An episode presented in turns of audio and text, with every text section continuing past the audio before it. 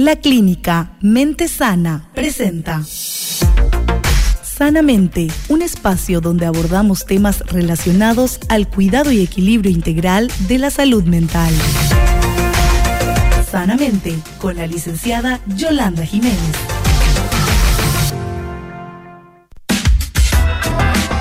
Bueno, la licenciada Carla Taboada es la que está hoy conmigo. Ella es terapeuta familiar, ¿sí? Eh, forma parte del staff de la clínica Mente Sana y es para mí un privilegio poder contar hoy con su presencia acá. Licenciada, qué placer tenerte. ¿Cómo te va? Bienvenida. Hola, Liceo, ¿cómo estás? Muchas gracias por este espacio. Eh, creo que vamos a aprender mucho hoy. y, y bueno, feliz, contenta de estar acá.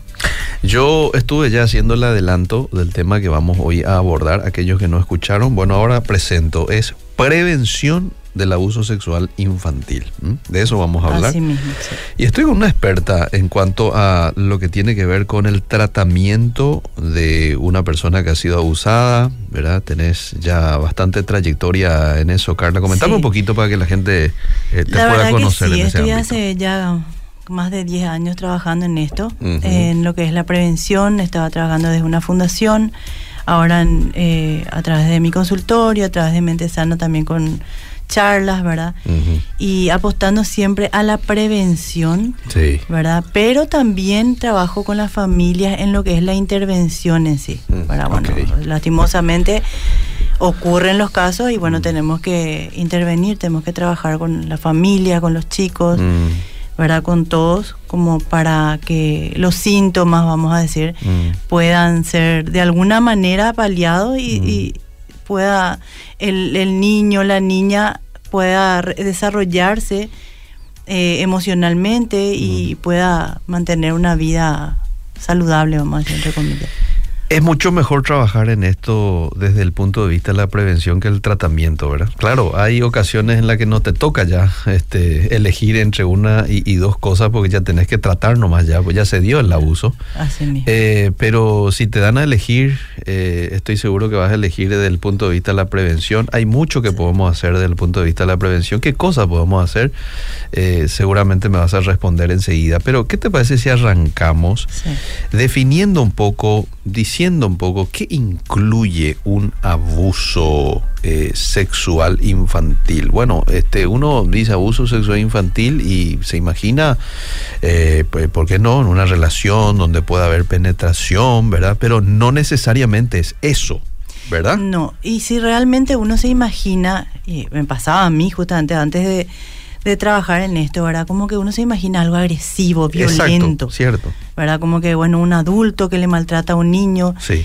que si bien es cierto, también hay violencia o puede también haber eh, eh, maltrato, Sí. pero no precisamente eso es el abuso. O sea, el abuso generalmente se da por medio de manipulaciones, por medio de mentiras, por medio de, ¿cómo se dice?, un encantamiento, porque generalmente se da entre el adulto, un adulto a un menor Ujú. Puede ser un adulto de, de años, ¿verdad? Que tenga más años o que pueda ser más grande también, porque hay Mm. abuso sexual entre menores de edad. Pero Mm. siempre tiene que haber una diferencia de poder o una diferencia de tamaño, Mm. ¿verdad? Alguien que está, es- tiene que haber una víctima y un victimario. Entonces, Ya.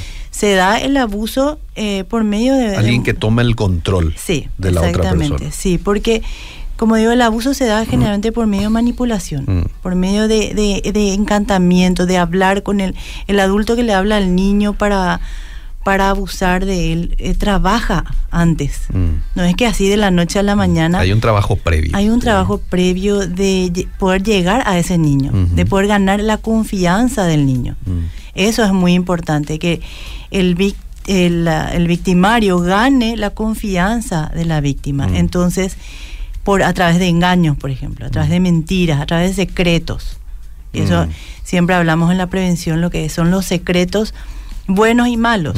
Porque vos decías a través de secretos, ah, bueno, entonces nunca más los niños tienen que guardar un secreto, nunca más tenemos que hablar con los niños, tengo un secreto para vos. Y la verdad que tenemos que enseñarle a nuestros hijos, Mm. a nuestros niños, ¿verdad? Que hay secretos buenos y malos. Ok. Eh, secreto bueno, por ejemplo, a decir, bueno, sabes que estoy preparando la fiesta sorpresa de tu papá y este es un secreto, vamos a, no vayas a contarle, vamos a preparar esto. Eso Mm. es un secreto bueno. Claro. Pero un secreto malo generalmente se da cuando el victimario dice al niño, eh, vamos a hacer esto y no le cuentes a tu mamá, esto es un secreto entre vos y yo. Mm. Y generalmente también se dan las manipulaciones donde, o, o- o las amenazas, donde hacemos esto, no le cuentes a tu mamá porque si le contás a tu Mm. mamá o a tu Mm. papá o a tu familia, Esto puede pasar. esto puede pasar. Mm. Y a veces las amenazas son muy fuertes y estamos hablando de niños. Mm. Niños que no tienen la capacidad cognitiva que nosotros los adultos tenemos. O sea, Mm. ellos no están todavía totalmente desarrollados. Ellos no pueden pensar, no, esta persona no va a poder matarle a mi mamá. Mm. Esta persona no va a poder hacerle daño a mi papá. Mm. Ellos creen. Mm. Entonces, a través de esos engaños, a través de esas mentiras, el adulto llega al niño y, le- y, y comete ese abuso. ¿verdad? Eh, se mezcla un poco también con el- lo que es abuso de poder, o sea, hay abuso de poder, hay eh, muchas veces, como dije, violencia, entonces el abuso puede ser de, de muchas maneras, como Mm. dijiste, por penetración, pero puede ser también sin penetración, o Mm. sea, una que le toque, por ejemplo, al niño. O que le muestre imágenes eh, pornográficas. Eso también es un tipo de abuso. O envíame una fotito de tus partes íntimas. Exactamente. Y que O- hoy se está dando mucho. Claro, ¿sabes? o los adultos que de repente ven pornografía y le muestran a los chicos. Mm. Veníamos a ver esto, vamos a ver esta película, este programa. Mm. Y le está mostrando al niño imágenes que ellos no están capacitados ni preparados para, para asimilar. Entonces eso también es un tipo de abuso. Yo siempre digo que hasta los carteles que están en las calles, Eso ya es un abuso. eso es un abuso, porque es exponerle a un niño Mm. a una imagen que no tiene por qué ver. Es cierto. ¿verdad? Eh, eh, qué sé yo, de, por ejemplo, imágenes de, de- de chicas que están Sí. con, con ropa interior, ¿por qué? Sí, cierto. Solamente que estamos como sociedad normalizando muchas cosas, Mm. ¿verdad? Eh, las telenovelas, por ejemplo, ahora no se ve tanto, pero antes las telenovelas eran, Dios mío, habían imágenes, Sí. habían escenas muy fuertes. Sí. Ah, ah, Fuerte para nosotros los adultos y todo. Nosotros ¿verdad? mismos teníamos vergüenza Sí, de ver eso, imagínate un niño. Ahora, por ejemplo, el tema de las series. Mm. las series en, en las plataformas, ¿verdad? En internet, todos tienen una, una área, una parte de sexual. Mm. Todos. ¿Y qué hacemos? Yo siempre cuento, ¿verdad? En, mi- en mis charlas que yo le tapaba los ojos a mi hija, ¿verdad? Porque yo tenía vergüenza. Digo, ahora no te libras. Hay, no hay una sola serie o película que no tenga una imagen fuerte para un niño. Cierto. Cierto. Y eso es abuso sexual. Mm. Y eso hay que decir, no es, ay, no seas exagerada. No, no eso es un abuso sexual. Mm. ¿Verdad? Después están la, la bueno, ahora el Internet está eh, así, a- como se dice, a un clic de distancia. Los chicos que están desde muy pequeños expuestos a la tecnología, Mm. sin control. Y ahí tenemos que hacer un mea culpa como padres, ¿verdad? Es que realmente te voy a decir, Eliseo, no quiero ser mala onda, como se dice, pero la responsabilidad es, de nosotros, Es los padres, los claro, adultos. El chico no tiene la capacidad todavía de resolver Nosotros ciertas somos cosas. totalmente los responsables Sí. de lo que nuestros chicos, nuestros hijos, nuestros sobrinos, nuestros alumnos, nuestra, nuestros, eh, qué sé yo, vecinos, todos, Mm. porque somos responsables los adultos de todos, de toda esta generación de niños. Cierto. Sí. No te digo alguien de 17 años, pero alguien de 8, 7 años. Claro. No tiene todavía la capacidad de descifrar qué le conviene, qué no. Y ahí es cuando nosotros como padres tenemos que asumir la responsabilidad. A propósito de padres, papá, mamá, ¿tenés una pregunta para hacerle aquí a la profesional? Envíame al 72201-400, ¿sí? 0972-201-400. ¿Cómo estamos a nivel país en cuanto al abuso sexual? Como profesional supongo que manejas un poco las estadísticas. Sí, eh, bueno, la estadística de este año no, no tengo, pero tengo la del 2022 que Mm. sinceramente a mí me asustó. Carlos. 6.153 denuncias de, obviamente estamos hablando de, de presuntos abusos, ¿verdad? No Ya. es algo confirmado porque vos sabés que uno hace la denuncia en la fiscalía Sí, y después se hace una investigación. claro. Para llegar a, a- a comprobar Para- si fue o no. Así ¿verdad? mismo, ¿verdad? O sea, son más o menos 10 a 13 víctimas por día. Es Eh, muchísimo. Estamos hablando de niños y eh, adolescentes. Y estos son los que se denuncian. Esto es, exactamente, son los que se denuncian. Y estamos hablando que la mayoría de los anuncios, de, los de, de las denuncias, perdón, eh, son de Central, de Alto Paraná. Mm. Después están las ciudades que están más al fondo, como se dice, que ni ahí no, no, no denuncian, no tienen ni siquiera una, un lugar, no saben ni dónde denunciar. Mm. Nosotros, yo creo que sube también esta estadística porque se está haciendo un trabajo de prevención. A nivel país se hizo, se está haciendo ahora el Ministerio de la Niñez. Mm. O sea, hay más conocimiento del caso. Entonces, eso implica que, claro, la gente al tener más conocimiento dice, bueno, esto ya, esto es algo que tengo que denunciar y bueno, una más herramientas para hacer frente a una situación como. Así ¿verdad? mismo, sí. Pero de igual manera, eh, el número es, Todavía hay mucho por hacer. sí. Todavía hay mucho por hacer. Eh, no, impresionante, alarmante es la cantidad de... de- Es alarmante y todos los abusos se dan generalmente dentro del contexto familiar. Ay, eso te estaba por preguntar. Sí. Eso te estaba por preguntar, porque quizás muchos dicen, no, pero es su tío, no, pero es su, eh, eh, su papá, ¿verdad? Lastimosamente hay padres o sí. padrastro, ¿verdad? Eh, no, pero si es una persona muy cercana y es como que la, el papá o la mamá bajan los brazos en cuanto a la atención. Si se trata de un desconocido, bueno, voy a estar pendiente, voy a estar atento. Sí. Pero como es un familiar, ah, no hay problema. Yo creo que como sociedad tenemos todavía esa confianza, Eh. plena confianza. Mm. Eh, no digo que la confianza esté mal, En absoluto. pero, pero los, por eso digo, los adultos somos los responsables, mamá, papá, ¿verdad? ¿Cómo tenemos que ser responsables de la educación integral de nuestros hijos? Mm, No es solamente llevarle al colegio mm, y después venir y bueno, ya está. No, tenemos que estar atentos. cierto. Tenemos que eh, hablar, comunicarnos con ellos, enseñarles las cosas. Mm. Nosotros eh, en este, estos últimos años yo veo mucho la que ellos delegan, los padres delegamos la responsabilidad al colegio Sí. o al, qué sé yo, al, La niñera. a la niñera, ¿verdad? Al, televisor, al Sí. celular. Y es imposible, o sea, hay casos, nosotros habíamos hecho en la fundación un experimento social. Mm, ¿verdad? Eh, estoy hablando de que en la fundación hay personas que manejan al dedillo lo que es el abuso sexual, son madres, hablan con sus hijos, los hijos están más que entrenados. Hicimos un experimento, nos fuimos a una plaza con esos mismos niños que ya están entrenados, mm, ¿verdad? Entre comillas. Y bueno, le, le trajimos a un, a un eh, muchacho que era el actor, ¿verdad? Él venía con, los niños estaban jugando en la plaza y las madres, eh, como tres madres más o menos, le dicen, bueno chicos, espérenos acá, vamos a irnos un ratito acá a la esquina. eh, No se muevan de acá. eh, Y viene este muchacho con un perrito. Y, y, por supuesto, perrito llamó la atención de las criaturas, Eh, ¿verdad? eh. Entonces empiezan, ay, qué lindo el perrito, les gusta el perrito. Se acerca al muchacho y le dice, les gusta el perrito, tóquenle, acérquense. Eh. Lo que sí que para hacer la corta, en 10 minutos todas las criaturas estaban saliendo de la plaza con el muchacho y el perrito. Se estaban yendo hasta la esquina. Y ahí nosotras como mamás nos quedamos en shock. Mm, A mí me, me, me impactó porque yo digo, estamos hablando de un contexto donde está más, están más que entrenados. Mm. Sabían, se les habló mil veces. Mm. Entonces decimos, ¿qué es lo que está pasando? eh, ¿Qué es lo que está pasando? ¿Y qué es lo que pasa? Lo que pasa es que no es solamente decirle al chico, al niño, a la niña, sabes que el abuso sexual es esto. Mm, No te tienen que tocar porque mira que si te tocan vos tenés que gritar, tenés que salir corriendo. No es solamente, eso es eso también, Claro, ¿verdad? es parte también, Es pero- parte también, pero hay una educación eh, sexual afectiva que, te- que nos está faltando. Mm. ¿Qué es educación sexual afectiva? Enseñarle a nuestros niños, por ejemplo, a poner límites. Mm, Enseñarles, por ejemplo, lo que es el amor. Ok. ¿Entendés? O sea, Sí. que mamita, papito, cuando a vos no te gusta algo, tenés que saber decir que no.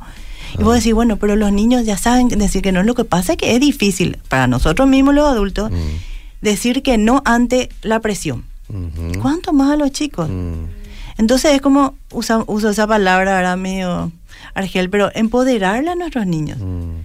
Empoderarle y decirle, bueno, tu cuerpo, vos sos, vos sos, vos sos el que decidís qué hacer, qué hacer, ¿verdad? En el sentido de, de que nadie te puede tocar, nadie te puede decir nada, ¿verdad? El tema, por ejemplo, de- del, del concepto de amor, vos decís, bueno, ¿qué es lo que se le enseña el concepto de amor? Mm. No, muchas veces está el amor, ¿cómo se dice? De pareja, nomás lo que le enseñamos.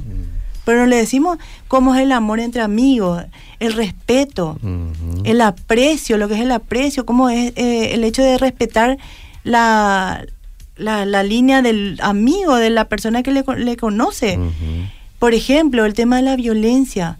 Mm. Cero violencia, tiene que haber cero tolerancia a la agresividad. La agresividad. O sea, puedo decir, pero eso que tiene que ver con abuso, todo tiene que ver con abuso, porque Mm. el abuso es invadir el espacio del otro. Mm. Así es. ¿Entendés? O sea, estamos hablando de abuso sexual, pero también está el abuso de poder, el abuso, la violencia entre un niño y otro niño, o entre un adulto y un niño.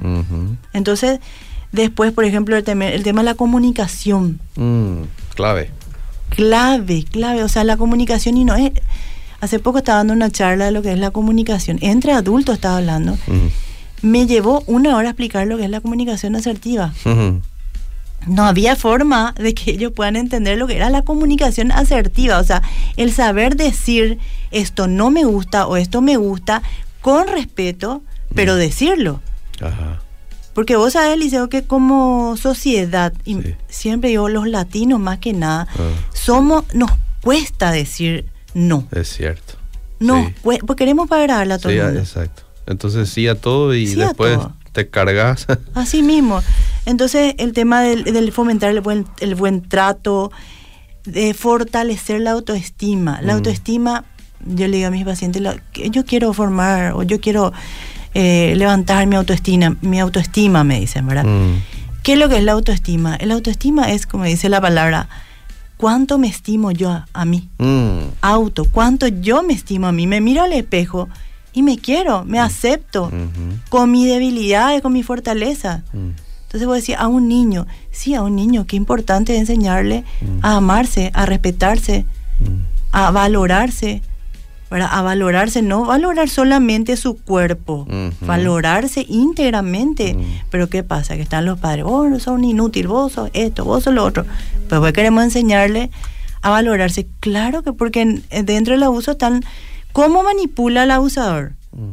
El abusador no se va a ir a decirle, ay, qué insoportable esos niños, o que Claro. Se va a ir a decirle Con palabras bonitas. Claro, se va a decirle todo lo que mamá y papá no le dicen. Mm, Y así le va a encantar, así le va a manipular. Le va a decir todo lo que mamá, todo lo que ellos no escuchan o no viven en su casa. El abusador es experto en hacer eso. ¿Qué nos tiene que llamar la atención, por ejemplo, de un, de un niño que bien podría estar pasando una situación de abuso este, en algún lugar? Nos ¿Qué- tiene que ¿Qué llamar señales podría dar una persona? Principalmente los cambios de conducta. ¿Verdad? Un niño eh, alegre, juguetón, ¿verdad? Que le gusta irse al colegio, por ejemplo. Eh, de repente vos le ves apagado, Mm, eh, se encierra mucho en la pieza, Mm. o no le gusta más irse al colegio, o no se quiere más ir a la casa de tío fulano, o no quiero más que venga tío Mengano, ¿verdad? Mm. O sea, esas cosas nos tienen que llamar la atención. No digo que pasa eso y, y eso significa que sea abuso, pero algo está pasando. El niño que cambia en su conducta repentinamente, algo le está pasando. Hay que investigar. Hay que investigar, lo que pasa es que para eso necesitamos tiempo con ellos. ¿Entendés? O sea, hace unos días estaba viendo justamente un video en internet donde decía una persona, buscale a tus hijos del colegio, decía. Y yo digo, qué gran oportunidad que tenemos cuando le buscamos a nuestros hijos del colegio. Mm, Porque explicaba este video, si vos no le buscas al colegio y le ves a la noche, recién, mm, para la noche muy difícilmente él se va a sentar y te va a decir, mira, hoy pasé esto, hoy pasé, pasó lo otro, me siento mal con esto. Ya pasó, ya pasaron cuántas horas. mm. Entonces, la comunicación eh, libre, la comunicación, eh, esa comunicación tranquila, te digo, no bajo amenaza. Claro. Es- eso es lo que tenemos que buscar, porque eh, lo que necesitamos es que ellos puedan confiar en nosotros y contarnos. Yo trato a veces de, tengo dos hijas, de practicar con la hija mayor que va a la escuela y le digo, por ejemplo, cuando estamos almorzando, ¿qué tal te fue hoy en la escuela? Hago ese tipo de preguntas. No siempre se quiere abrir la, la, la- mi hija también, ¿verdad? A veces me dice, bien. No, claro, o sea, Y la, trato- la pero uno- respuesta típica. Uno no se tiene que desanimar por ese tipo de respuesta, ¿verdad? Sino que tenés que ir un poquito más, pero contame algo más. ¿verdad? Y claro, buscar estrategias. Sí. Yo cuando le llevaba, me acuerdo las, las mamás de los compañeritos de mi hija, cuando le llevaba al kinder, Mm. ¿verdad? Yo, eh, ¿qué tal? ¿Qué es el kinder? Bien.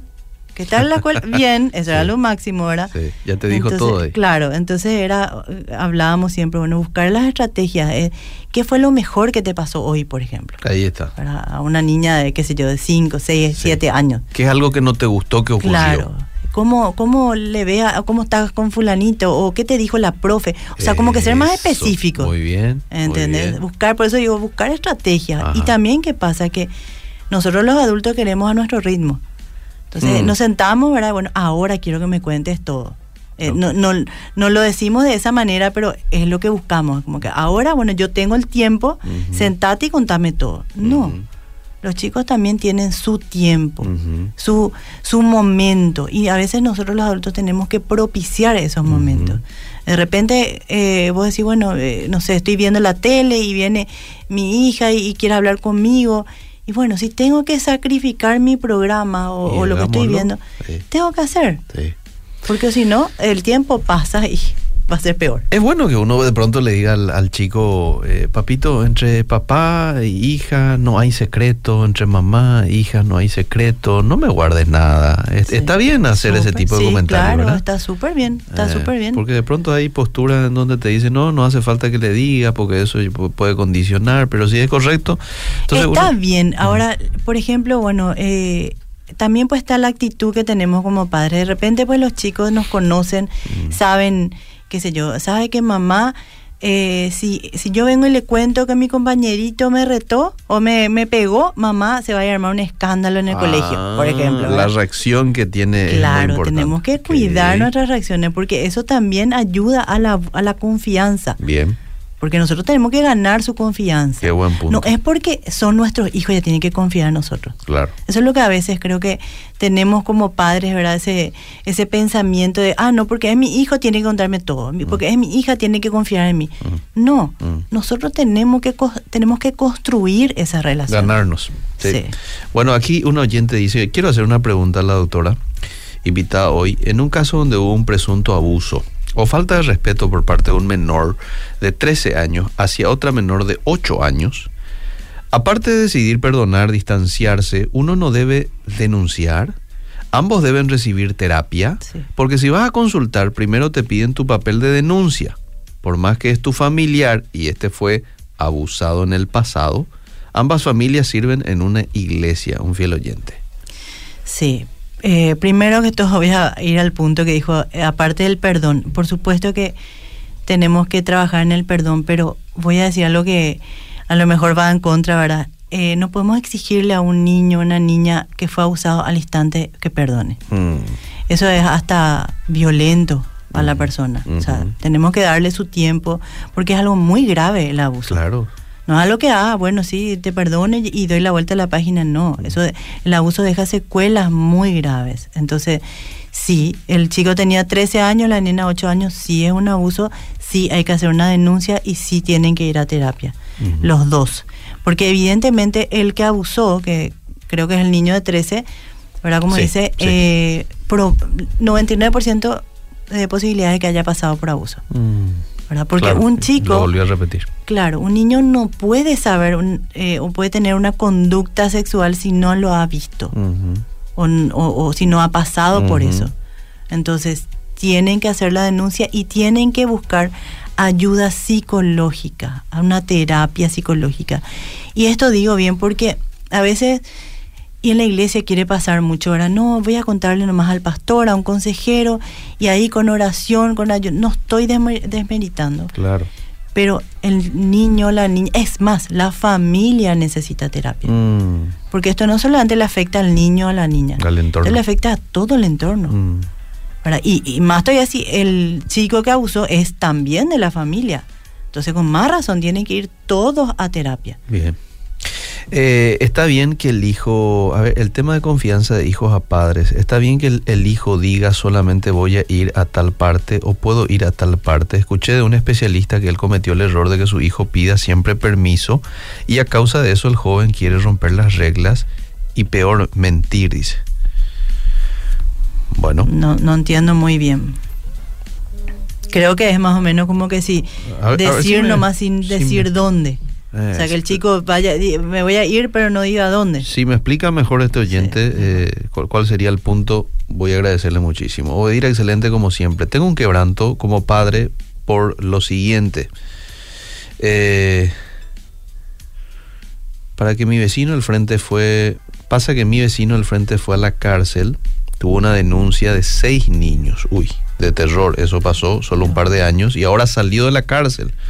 ¿Cómo podría yo prepararle a mi hijo si de alguna forma estamos en riesgo?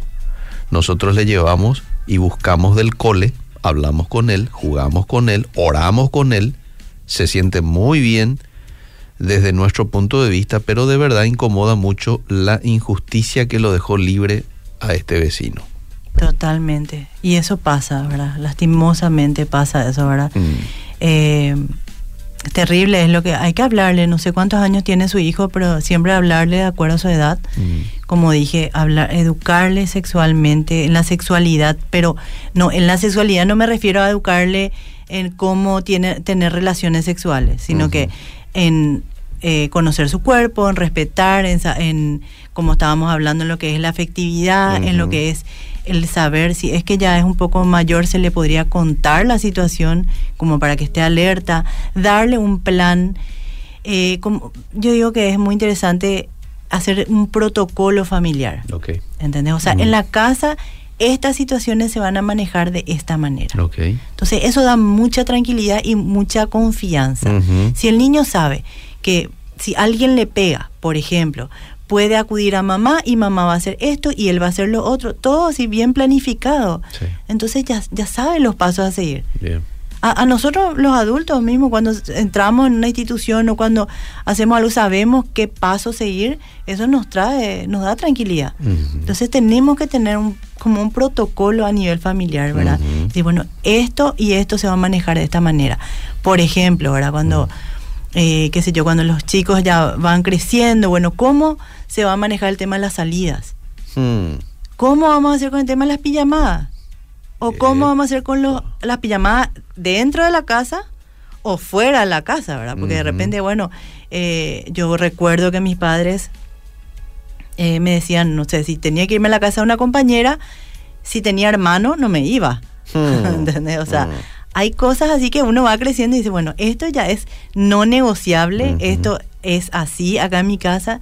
Y el chico va creciendo con esas reglas. Bien. Y eso da mucha, eh, mucha confianza y mucha tranquilidad para toda la familia. Es una barrera de protección más. Tal cual.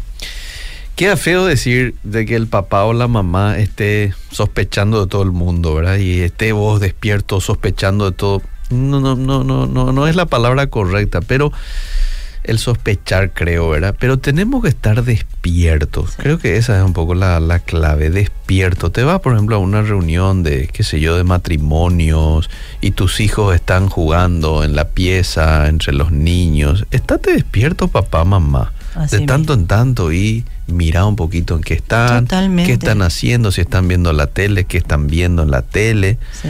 ¿verdad? Y no estar relajado ahí, Ah. vos con el amigo, la esposa con la amiga, los niños allá por sus anchas, ¿verdad?